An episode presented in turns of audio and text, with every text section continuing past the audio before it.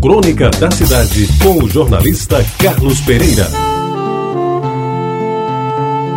Amigos ouvintes da Rádio Tabajara, naquele tempo, e já faz tempo, a cidade era o quintal da minha casa, ali na Rua da Concórdia. E Jaguaribe era o meu mundo. No quintal eu brincava de pega, de bola de meia, de pão quente até de anel, porque havia espaço e tempo para tudo, até mesmo para subir as mangueiras, separadas pelos irmãos, otorgando-se a cada um a propriedade das mangas, colhidas com zelo para não machucá-las. As que sobravam do lanche e da sobremesa eram expostas em vistosas bacias de alumínio. Naquela época ainda não havia plástico nos balcões da venda do seu Benedito, na esquina com a Vasco da Gama, onde o velho pai dividia com outros o mercado de estivas e cereais do bairro. Ah, meus amigos, que tempos aqueles! Hoje se resume em memória e saudade que aos poucos vão se apagando. O cinema Jaguaribe do medo de um buzeiro, um velho feio e sujo que botava os meninos para correr. O futebol para quem tinha comungado na missa das sete rezada por Frei Jorge na igreja do Rosário, onde eu já fui até coroinha e até latim tive de decorar Dominus vos biscum, et com espírito tuo. A sinuca de Alcântara, na Vera Cruz, onde num domingo meu irmão Zé Humberto, já rapaz, taco na mão, foi retirado do salão, puxado pela orelha do seu Benedito, o pai camarada, mas disciplinador, que não queria ver seu filho viciado em jogo.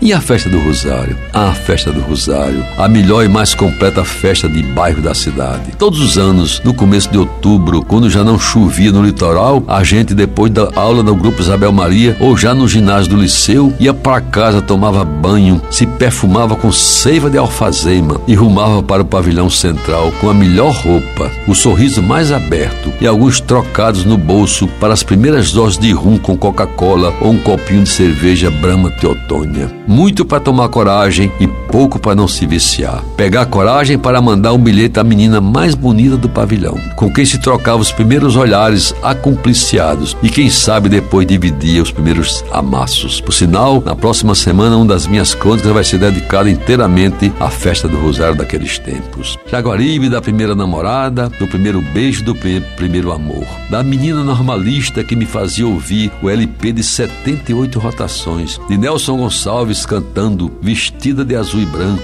trazendo um sorriso franco no rostinho encantador. Quem não se lembra? Em Gonzaga Rodrigues, em Martim Moreira Franco. Jaguaribe, velho Jaguaribe do Luzerinho, onde o gordo Antônio servia o melhor picado de porco da cidade, enchendo de gente as calçadas do seu bar na Vasta da Gama, às quartas e sábados, local em que mulher suspeita, entre aspas, não tinha vez. E o grau de suspeição, meus amigos, ele é quem definia. E lembro até que uma vez um deputado foi convidado a se retirar do ambiente quando certa vez se fazia acompanhar de uma dessas senhoras. Ah, Jaguaribe da minha infância e da minha adolescência, quantas lembranças, quanta saudade.